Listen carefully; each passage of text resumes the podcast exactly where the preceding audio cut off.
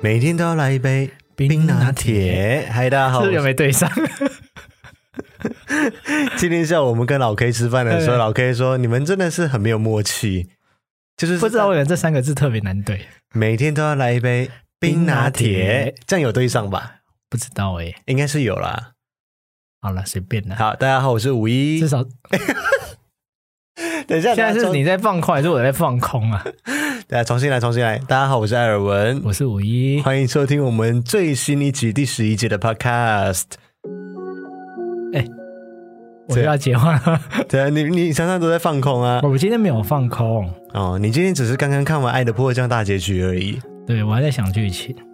你现在还在离中和许是不是？也没有啦。后来有点太扯，所以就还好了。哦，啊，我们这个礼拜呢，除了在昨天晚上的时候去呃吃了金色山脉之外，呃，今天下午去跟老 K 见了一个面，老 K 就是我们两个人的一个朋友，然后下午跟他吃一吃，聊一聊就是未来的婚后生活，对，然后晚上呢，五一就在家里一直看《爱的迫降》。没有，看因为剩下最后四集了，想要就一直把它追完。对，看到现在晚上十点半了，他才看看完，才舍得来录 podcast。哎呦，就剩两集四集啊，就快看一看。好，那今天这一集呢，要带给大家的就是几件重要的事情。那第一个呢，就是有耳闻有一个 LGBTQ 的平台，他们就是举办了一个百大网红的票选活动。那其实我有收到很多的艾草截图传给我啊，然后说哦要帮忙拉票啊什么什么的。但其实我对于这个事情就还好。所以有投票给我们的人呢，就谢谢大家啊！没有的话，或者是不知道这是什么活动的话，那也没有关系，不用特别去找。 嗯，真的好像也还好。对我们这种东西看得蛮淡的，就是干嘛要去抢什么百大网红？有什么特别的奖励吗？就是一二三名他有奖金这样子。哦，好啦，这种东西你应该是赢 不了，对，所以我我我就是我也不知道是哪里冒起来的平台，所以我就想说，对啊啊，算但了还 是谢谢有投票给艾文的粉丝们，对，就是谢谢大家。好对这个是第一件事情。那第二件事情呢，就是我们耳闻艾尔文的生活记录主频道破九万订阅了。哎，为什么要耳闻？不就看到了吗？啊，因为我们的节目名称就叫做艾尔文、啊，哦，是这。样子哦，啊对啊，所以我们的东西都要尽量跟耳闻扯上关系。那、那么给白啊，对，就是听说，对，事实上就就是了，没有听说，就是破九万订阅了。嗯，耳闻子频道也快破万了，对，这个真的是耳闻，因为还没有到。破万， 对，所以我们再一起加油，主频道迈向十万订阅，子频道迈向一万订阅。加起来 就有了，加哎，有这样子加的吗？嗯 对，那天晚上其实我是在直播当中突然看到德师们你丢到出来 BIT 的直播当中啊，对对对，我就是我在跟厂商的直播当中，突然就是艾草们丢讯息说恭喜九万订阅，所以你就非常兴奋的直接在开了另外一个直播，对，就是一结束之后马上把琴，那时候不知道哪根神经不对劲，就马上把琴搬进来，把小爱叫出来。对，把小艾叫出来，然后就开了一个直播。你那天真的直欸播有够久嘞、对啊，哎，直播就直播两个小时，结果他们去整理一下，好像唱了十八首歌。哦我看到有一个艾草真的很有心，帮你整理你的歌单，对，就是 Aspirin。我看了，我也是觉也得太厉害了吧！太神了！两个小时的直播节目，他把所有里面唱过的歌曲，还有是不是粤语歌曲，都把它标记起来真，的几分几秒这样子。就那天晚上，其实大家就点了很多歌嘛。那我在想，也许是因为大家知道我们是哪个年代的人 那是你，啊、我不要把我拉进去。好，大家知道我是哪个年代的人，所以他们点的歌曲也都蛮经典的。那其中有人点了一首歌曲《哪一首歌曲？漂洋过海来看你》。有人点这一首吗？那当个时候天真的有人点吗？当天我记得已经有人点了，但是呃，隔天呢就有很多很多的艾草传了一版的 MV 给我们。就是这一首歌，对，漂洋过海来看你。那他们传过来的这个版本呢，他们都觉得说跟我有很大的关系，或者是一听到这首歌曲就会立刻想到我们。也许不是因为这首歌曲，也许是因为 MV。可是我觉得我们没有这么刻苦，对了，我我们今天可以来好好聊一聊。所以呢，今天就由大家传给我们的这一版 MV 是由梁静茹艾怡良跟艾怡良他们两位一起重新翻唱的李宗盛作词作曲的这一首《漂洋过海来看你》。对，可是这首歌其实我们都很之前就听过了，而且也非常喜欢这首歌。我们都很熟悉，对，因为我是很小很小的时候就听过了，我也是很小时候就听过这首歌，最早应该是由娃娃金志娟在一九九一年《大雨》专辑的时候就你现在有在看手稿吗？没有啊，这我本来就知道啊，哦，但是你你应该已经高中了吧？那时候 这一段剪掉。你也不要造谣，我不可能那时候就高中，还是大学了。你不要乱讲 话。我那时候很小很小， OK OK，回来回来回来，我们今天来聊一聊这首歌曲。那这首歌曲就是在一九九一你不要以年，为你剪头发就嚣张，跟你讲，一九九一年由娃娃金志娟，呃，她原本是原唱嘛，那我还做没出生好不好？哎，先生，这就是有点过头了 哦。好，拉回来，拉回来。那那个时候听说这是一个真人改编的故事，呃，就是真人改编，不是改编真的、啊人，真事改编啊，啊啊，真人真人真事来写出来的一首歌曲，就是李宗盛大哥听了娃娃的故事之后，然后为他写的一首歌曲。李宗盛作词作曲，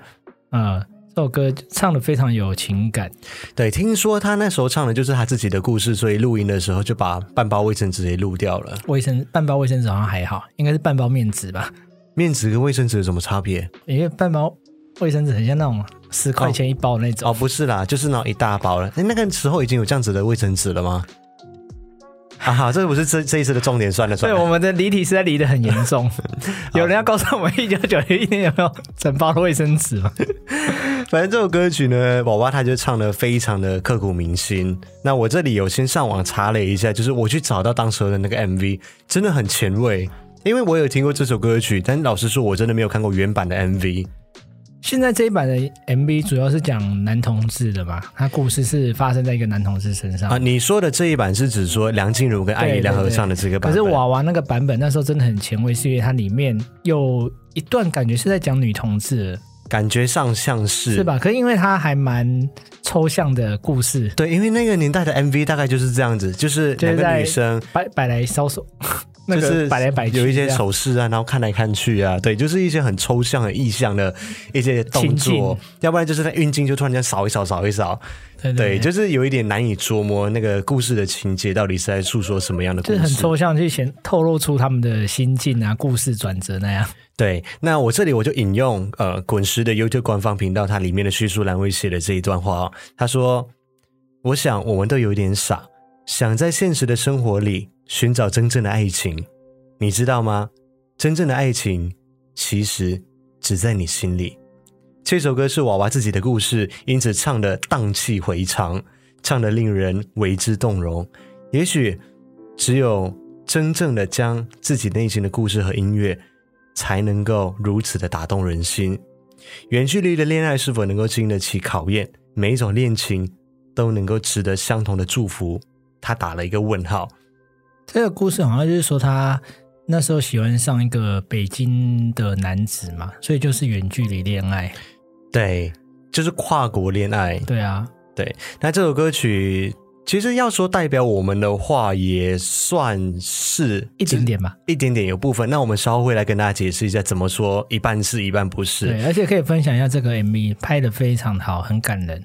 这首歌曲在一九九一年在娃娃他唱完之金后志，娟，金志娟对，嗯，之后其实有蛮多艺人合唱的，哎，翻唱的，翻唱嗯，包括了周华健在演唱会上面有唱过，嗯，那个大哥李宗盛他自己也在演唱会里面有唱啊我过。以为你说大哥也你有刚唱，刚以为是说肯定的大哥是不是？ 没有，还有任贤齐，就是李宗盛那一帮的人。他跟任贤齐一起唱，我哦比较有印象是刘明湘也有唱，对，刘明湘唱的真好听对。他那首歌唱的很好听，也是从那首呃他唱那首歌之后，我后来也去听他演唱会，现场也唱的非常好。对，然后其他的还有像叮当，还有周深这些艺人们都唱过。就是这首歌这么曲多人唱哦，对，这首歌曲已经变成一首非经常典非常经典的作品。那经典的作品就是在一段时间之后就会被大家再拿出来再演绎一次。那我觉得这一次为什么会在我们的同温层里面这么广泛的被传达，其实有一个很重要的重点，就是因为这一次的 MV 的拍摄。嗯，你说它的剧情嘛，对它的剧情，你要不要大致上跟大家说一下里面的剧情在说什么？它里面的剧情哦，就是嗯一段跨国恋情、啊，就其中那个日本人，他就常常飞过来台湾找她男友，就有一次她在来的时候就被海关拦下来，拦下来，带到就问小他房说，间对，带到小房间里面，就问他说，为什么你这么频繁的出入台湾，嗯，然后他就很焦急嘛，因为就、嗯很很很很焦急哦，很焦虑、很焦急。就真实的情况来说，因为他们是根据真人真事去去拍出来的一部 MV 作品。嗯那我在猜，也许你知道日本人可能他们沟通语言上面也有问题。那另外就是你也不我好觉意思，得不管换谁啦，你出国被带到小小房房间，间应该里面都会很害怕。对，然后你又要跟对方解释，又不知道从何解释起。那其实是一个非常非常简单的一件事，就是他只是为爱跑到另外一个人的国家去找对方，想有可能要我跟对们现方在相看处会。觉得有点，好像没有觉得说有这么严重嘛？你就说你来找你男朋友就好了。可是那是因为台湾其实现在算真的算是相对开放，对了，相对开放对啦，啊、你就是跟他说你来找男朋友，海关有可能就是会意的一笑而已。 回诶斜眼笑。对，那我们其今实天是要用一个比较开玩笑的心情在聊这件事情，没有了，因为他那个故事背景有可能是真的是在十几，我不知道啦，我没有。啊嗯，就是故事有可背能是景在发生的年年代我们是不知道，但是以现在来说，也许会觉得哦，也许也没有这么这么再加上他是一个外国人的身份，嗯到别的国家，他也不知道陌生的环境啊，就嗯跟歌词很贴切啊。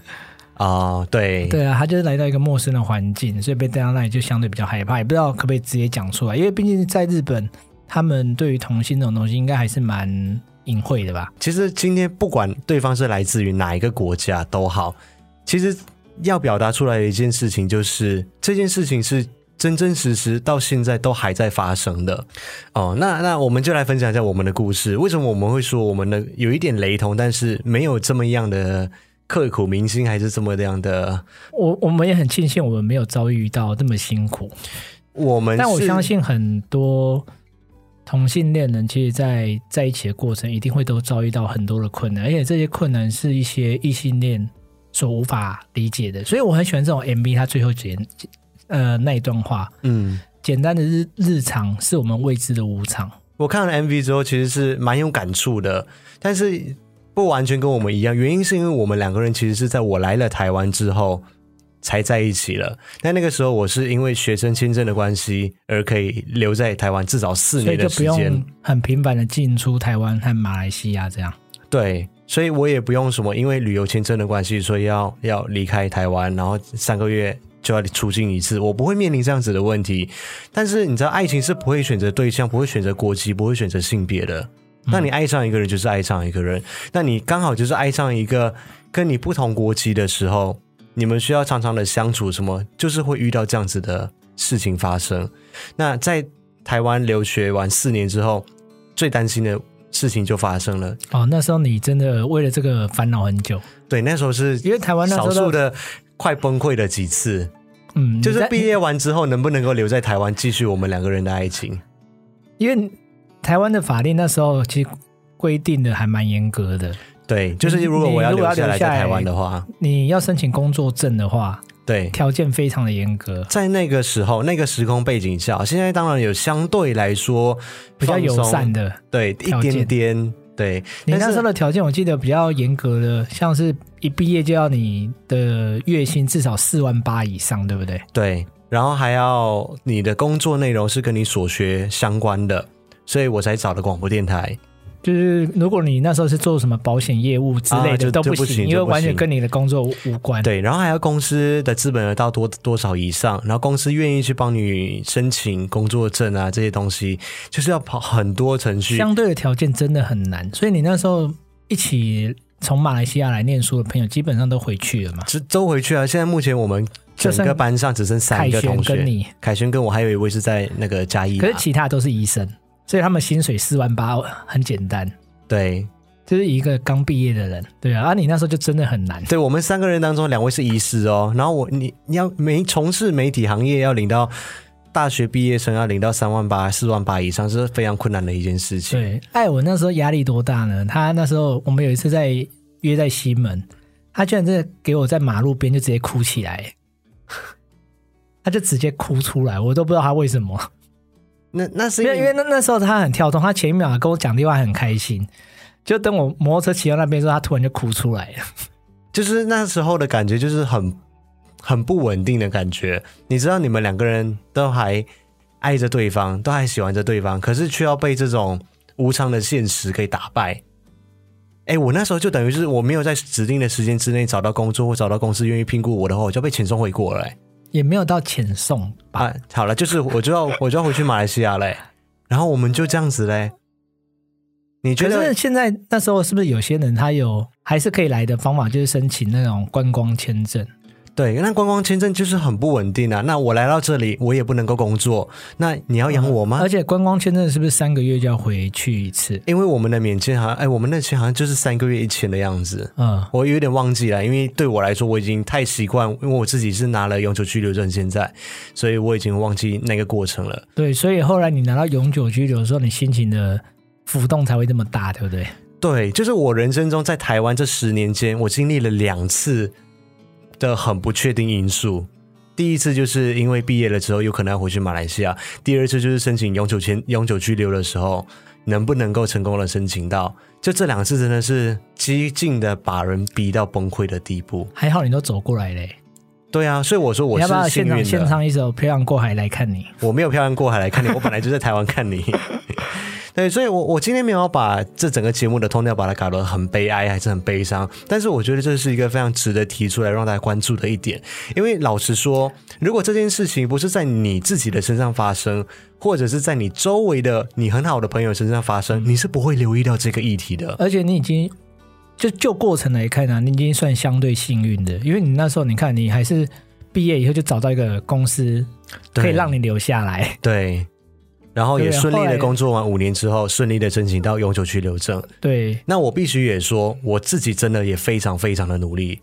嗯，这倒是真的。但是有些事情不是说你努力就可以了、哦。比如说那些呃外籍移呃外劳的移工好了，嗯，如果你跟他在一起，他们最多只能够十二年一签，就是他们可以一直一直续签续签，但是十二年之后就不能再续签了。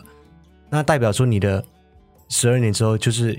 就是他们没有办法其他方法吗？就是没有其他的办法。就是在现实的生活当中，是会被很多其他的因素给打败的。那这些因素是我们没有办法去预计或者预测，因为每个人的生活背景，或者是他来台湾的原因都不一样，或者是他们遇见爱情的方式也都不一样。嗯，你没有办法去限定这说，个不限定于同性，异性也是一样嘛，因为对你刚才就是一个跨国的事情。对，但是因为异性恋，他们已经有一套非比相对来说比较完善的婚姻的制度，所以等于你那时候同时具备两个很困难的事情，嗯啊一个就是同性的，另外一个就是跨 国。对，我是遭遇到这两个。虽然在去年二零一九年的时候，我们大家都很开心，台湾成为第一个亚洲亚洲通过嗯同婚呃同婚法案的国家，但是这个法案其实并不完整。嗯，他对于外国配偶还是少了一些保障。对，就我目前来说啦，那个时候二零一九年的时候一通过，很多人就失去嘛，很多爱草莓都失去，恭喜啊，赶快跟吴一结婚啊，什么对啊，什你么们的。没有问过我的意愿呢、话不是这样讲了，好不 好？我要讲的是，对那个时候是很值得恭喜，但是我都只能够很欣慰的为台湾人感到开心，感到骄傲。但是我也就是只能默默的跟他们讲说，其实也不用恭喜我，因为我我们根本没有办法结婚。因为就台湾现在的法律啊，嗯，就是如果外籍配偶跟台湾的人要结婚的话，需要两国的法律都对于同性婚姻对有认可才对可以。对，没错，就是等于是你马来西亚也要有承认同性婚，对。你才可以跟台湾人结婚。但是事实上是什么？马来我的国旗是马来西亚，嗯，马来西亚是个伊斯兰教国家、哎，根本不会有这一天，好不好？甚至有可能会犯罪嘛。呃，就他同性就是恋比对较于伊斯严兰重教的是是对啊，我说比较是犯罪没错啊。，对啊，我那时候其实心里是百感交集的，我为台湾人感到开心，但是我也知道我自己根本就不能结婚。我并没有办法，我跟你，我们两个人，一个台湾人跟一个马来西亚人相爱、是没有办法享有这样子的权益的，就是法律并没有保障到外籍人士的这一块。嗯，所以他们这次推动这个活动，就是希望嗯这人在法律的这部分能够对外籍人士有一点保障。对，事实上哦，在全世界各地，台湾也是唯一一个在同婚法案通过之后没有保障到外籍人士的。所以，可是他如果现在修正的话，就是希望能修到改成说，不用看外籍人士他们国家籍，至少我们两个人在台湾的时候，我们是要受结到婚就台湾可以对，我们要结婚就可以结婚，而且是可以受到台湾法律的保障的。事实上，就就就我而言哈，我是一个在台湾住了十年多，十年又七个月的人类。我拿了台湾的永久居留证，我每年缴一样的税，然后我在台湾的生活跟一般的台湾人一模一样，然后我们两个人在一起十年的时间，但是我们没有办法结婚。虽然说我们是同性恋，那同婚就算过了，我们还是没有办法结婚。还是没有办法享有其他的法律上面的保障。其实这个我在记得，在同婚法刚过的时候，就有人提出来嘞，只是我不知道他过了过了一年才又再被提出来。其实当下的时那候，时候我记得他好像在有美女立辩委，还是在辩护的时候，我其实我就有听到了，我心里那时候就想说，哎，是不是我还能够抱有一丝希望？嗯，因为那个时候我心里是绝望的。同性婚姻、同性恋者在一般民众里面已经算是少数了，你还要跟人家谈到说同性恋里面的异国恋，你知道我当下就是双重困难。对啊，我我当下我真的是觉得说，好，我就心里面开心，为台湾人拍拍手、鼓鼓掌，就啊，恭喜你们可以结婚了这样子。但是我我心里面不敢抱任何一丝希望，就是我们可以结婚这件事情。你有这么绝望吗？ 我有这么绝望，我是当下我真的是这么绝望。虽然说我我有看到说有在辩护还是在提问的时候，我有听到提出来的就是关于这件事情，就是并没有保障到外籍人士。我当初有想说，哎、有人看到有这个需求，但是事后就没有了嘛。我我就没有好看到像默默就又没有人在讨论了。对我就没有再看到或听到相关的其他的讨论啊，或者是事情，一直到近期就是这几天的时候再被提出来。对，很感谢他们为对这一块就是很努力的，又又在推动。对，其实这件事情就像刚刚说的，你身边如果没有这样子的人，或者是今天如果我没有在 podcast 里面提到的话，其实有很多人是不会留到留意到这一块的。我们今天跟 k e r y 聊的时候，他也不知道啊。对，我们今天跟老 K，就是我们的那位朋友聊的时候，他也是非常支持我们，跟我们两个非常好的一位朋友，但是他也不知道说，其实同性婚姻里面还有这样子的情况发生，对他以为就是同性婚姻过了，你们就可以结婚了。没有这一回对，事。就不知道外籍人士还有多一个限制。对，所以今天他们推出这个 MV，就是希望这一块能够唤起社会上面的意识。那我也希望能够就是透我过我们自己的一些些微薄的能量，然后让艾草们知道，甚至是艾草的身边的朋友们可以知道说，其实，在台湾的这个社会上，虽然说同婚法案已经通过了，但是这个法案其实并不完全，嗯，对于外籍人士，欠缺一些保护啦。嗯，对于对啊外籍人士还是欠缺一些保护啦。对啊，所以我觉得这条路真的并不好走，但是至少我在台湾的这十多年以来，我看见台湾的进步，也看见台湾从十年前我第一年参加同志大游行的时候，在争取同婚的这一块、平权的这一块，已经走到今天二零一九年的时候正式同婚通过了。我觉得台湾是很有机会的，只是说希望能够在法律上面能够把它做得更完善。嗯，所以我我现在心里就可面以有让 MV 他们那种状况不要一直发生，就对是明明相爱的两个人却因为一些莫名的原因这样被阻挠。对，然后要讲还不能讲。对啊，对这件事情，我相信不只是发生在台湾啦、 题外话，虽然说里面的海关是尽他的职责啦， 就是怎么一直一直出入境，一直出入境，而且可能每一次来都是待三个月这样子。对，然后就你又不是来工作或什么，对那那难你道要讲都不出一用个正常的理由的时候，对？因为难道你不用我们？工作吗？你来台湾都一直在旅游吗？对啊，所以他也是基于他的职责，当然会问这些问 题啦。世界各地啦，不管是哪一个地方的人，都会面临相同的问题。啊因为我就在这首 MV 发布之后，我看到我脸书上面的一位连友他转了，那因为他是设定公开的，嗯所以我觉得可以跟大家分享一下。他是不是其实跟这个故事有点类似？他其实很类似，只只是是说角色调换，是他是台湾人，然后到日本被找带人到小房间，对，在日本被带到小房间，但是他没有那么幸运。MV 当中是一个比较相对好的结果，是他海关看到了他的日记本，就所以就好像知道了知道了一什切么。事情呢？，对，然后就让他进来台湾了。但是在我脸脸书上面的这位朋友，他是没有得到这样子的一个机会的。他说，她来找她男朋友这句话实在讲不出口。那那个时候她可能人生也地不熟，然后日文也讲的不是很好，然后也没有任何的可以给她打电话的机会还是什么，就这样被遣返。今天我我觉得我们由这个 MV 带出来的一个观点，就是我们希望可以重视台湾的这一块，希望我们虽然已经走到同婚法案通过的这一块了，也希望能够把这个法律建立的更完全，把它改得更好。那也可以保障到在台湾更多的跨国的同性恋的情侣们，嗯包括我们这一对，就是艾尔文跟武夷这一对。先不要论那个武夷到底要不要跟我结婚啦、但是至少我们要有这个权利结婚嘛。对啊，对，我们今天没有把节目把它弄得太悲情，但我们只是希望可以透过大家传过来给我们看的这个 MV 为一个启发嗯点，提醒大家，希望大家能够重视到这一块， MV 拍的很好，歌也很好听，有机会记得要去看去听。对，去看去听。那如果可以的话，也把这样子的理解讯一息下，不管是我们今天的 podcast，或者是把这首歌的 MV，也把不它管分你享是给你同的性朋恋友或，是异性恋，对，也可以分享出去，因为爱情不分性别啦。也不分国籍，对，对，事实上就是就是这么简单的一件事情，但是对我们来说就是这么的困难，而且正在听 podcast 的你们，我们就真真实实的正在经历这一切。所以现在伴侣们他们现在正在推动着这一块，那他们也正在募资当中。他们并没有告诉我说希望我去帮他们推动，或者是我我们的出因发为这点个就都是是艾草贴链接给你而已嘛。对，我希望望大家不要只是说哦，看到了这件事情就过去了，因为在背后默默付出的人很多。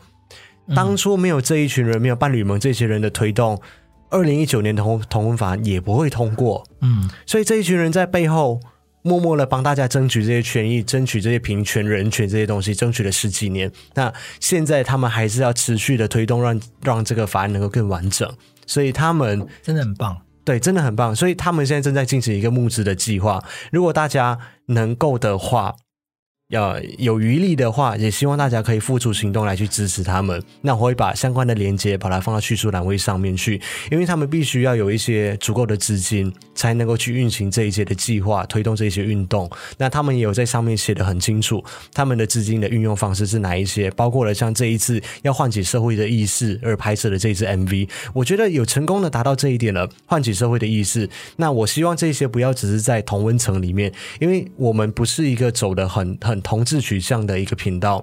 那今天当然是例外，我们谈论比较多跟同志相关，就是整个就是今天跟应该是最严肃的一集吧？ 也没有说最严肃啦，但就是一个呃最最跟同志相关的议题。我们其实偶尔会做跟相关的议题，比如说我以前也做过同志打游戏的影片嘛。我们不是一个专攻同志市场的一个频道，我们的频道里面有女生，有爸爸，有妈妈，异性恋者也都很多。那希望能够透过这些东西，这些 MV 也好，或者是我们的内容也好传，递一些正确的观念啊。对，想也法希望大家可以互相帮忙，然后把这样子的事情把它传递出去。那我跟五一才能够有这个权利结婚，各位艾草们才能够有机会吃到上届亲吗？的喜酒。 对，今天我们录的这一集基本上完全不按不按稿。哎，对啊，我们稿到底写什么我啊？们那个我其实我有写啦，就是依照架构性来去，原本是想要依照一个有有理有序的方式来跟大家分享，然后循序渐进的。可是后来你但是就因为分享你的故事啊，就这样。对，很因顺的为就讲因为了这个东西是切身相关的，所以我一聊起来就是你知道很顺的就这样聊下去，所以我们也没有特别的再去看手稿啊还是什么东西了。好，这就是我们今天这一集的内容啊、算是临时安插的一则内容啦，就是刚好他们在上个礼拜的时候发了这一支 MV，嗯，嗯，然后也有很多艾草们传给我们。好，那今天这一集的 podcast 就这样子啦，拜拜。拜拜。